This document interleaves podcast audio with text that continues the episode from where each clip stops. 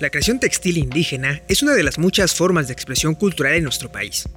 A través de huipiles, zarapes o camisas, tejedores y bordadores plasman elementos de su comunidad en su ropa, incluso a pesar de su dolor. Y realmente yo cuando era, cuando empecé a hacerlo y era muy joven, eh, lo único que yo sentía era frustración y decía, ¿por qué? ¿Por qué? ¿Por qué yo tengo que hacer esto para subsistir, no? Y coraje, rabia, ganas de aventar todo y decir, ¿por qué la situación mía es así, no? ¿Por qué yo tengo que destrozarme la espalda?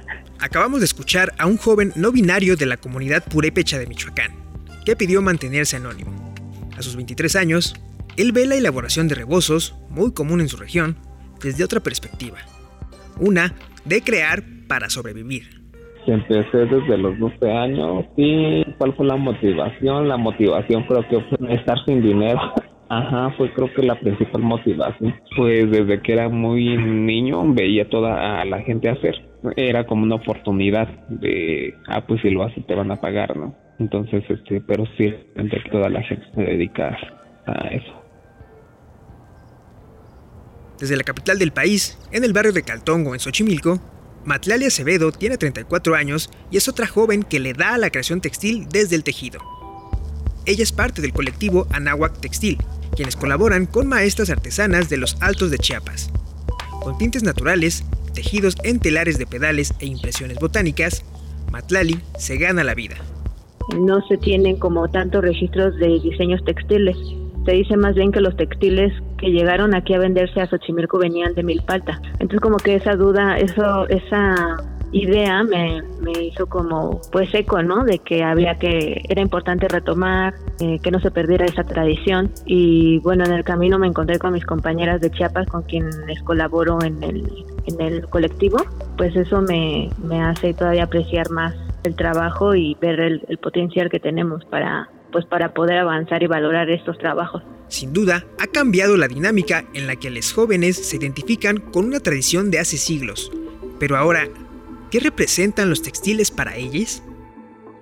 Matlali nos cuenta que los usos textiles cambian en cada comunidad. Por ejemplo, en los Altos de Chiapas, que es donde vienen algunas creadoras de su colectivo, la fabricación de prendas tiene dos propósitos. Una es la que trabajan para usos ceremoniales y la otra es que a, partir de hace, no sé, pocos años, creo que en el 97 más o menos, empezaron ellas a, vivir del textil, porque antes ellas solamente lo utilizaban para usos ceremoniales y en, su comunidad. Entonces ellas vieron que en los textiles había esta forma de, pues, de ganar dinero y empezaron a trabajarlo más para el público externo. Y es justo aquí donde nuevos creadores textiles, millennials que cumplieron la mayoría de edad en este siglo, tienen una opinión bastante diferente a lo que en el centro o fuera de las comunidades existe. Basta con ver una de las conclusiones finales de la Feria de las Lenguas Indígenas Nacionales del 2020, donde se mencionó que los diseños artesanales son un orgullo en el país porque están hechos con el alma y corazón de una cultura ancestral. No creo que nuestro mayor logro sea como, ah, mira, tu pieza está en un museo, no. Pues lejos de considerarlo, creo que una artesanía es un producto que va a ser utilizado, ¿no? O sea, es como, no, no es algo que vaya a ser estético, no es algo que vaya a ser como para tenerlo ahí guardado o para ser admirado, sino simplemente creo que son productos que están elaborados para ser utilizados y para cierto fin, ¿no?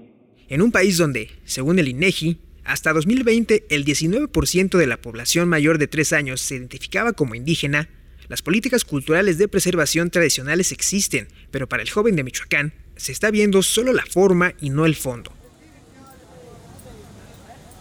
Si bien la defensa del trabajo de artesanas y artesanos de México existe, hay huecos respecto a la regulación y legislación de los tejidos indígenas. Matleali Acevedo ha experimentado estos problemas.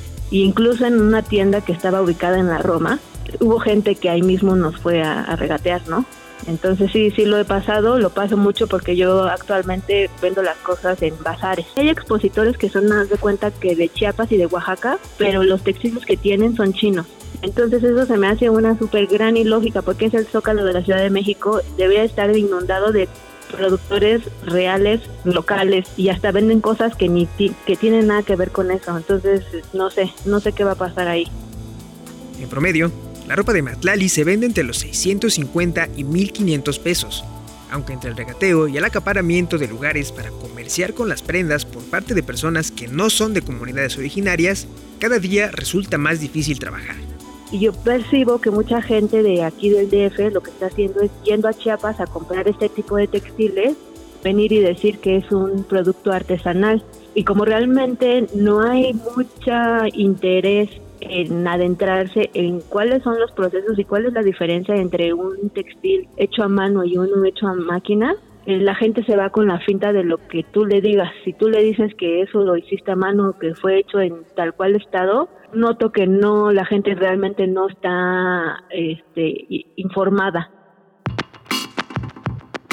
Aunque su familia y él ya tienen más estabilidad económica, el joven de Michoacán ahora solo borda en su telar de cintura cuando quiere hacer regalos. Pero recuerda que con los rebozos que vendía, nunca llegó a sacar más de 20 pesos. Para él no basta con pedir que se preserven las tradiciones. Hace falta algo más. ¿Quién vive con 17 pesos? ¿O para qué te sirven 17 pesos, no? O sea, no se trata de preservar, no se trata de, de difundir, no se trata de, de decir, wow, esto es este, lo que hacemos aquí, esto tienen que comprarlo, tienen que conocerlo. No, creo que no se trata de eso, se trata de, de mejorar las condiciones de los, de los productores, ¿no? De las personas eh, artesanas. Ya basta de romantizar y basta de decir que es hermoso y que es, que es porque preserva las tradiciones y bla, bla, bla. Esto es tedioso y es cansado.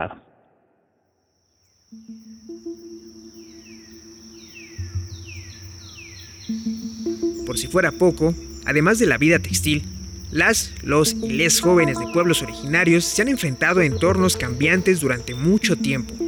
Entornos que al igual que sus prendas, los, las y les exotizan. A pesar de estos estigmas, prejuicios y hasta regateos, los, las y les bordadores y tejedores siguen, siempre viviendo a través de las telas.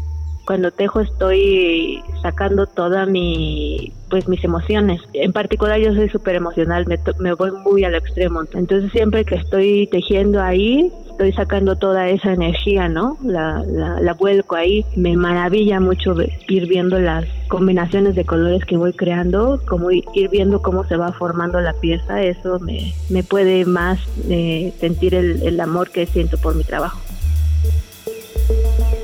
Parimer Noticias y con producción de Uriel Gámez, Julián Vázquez.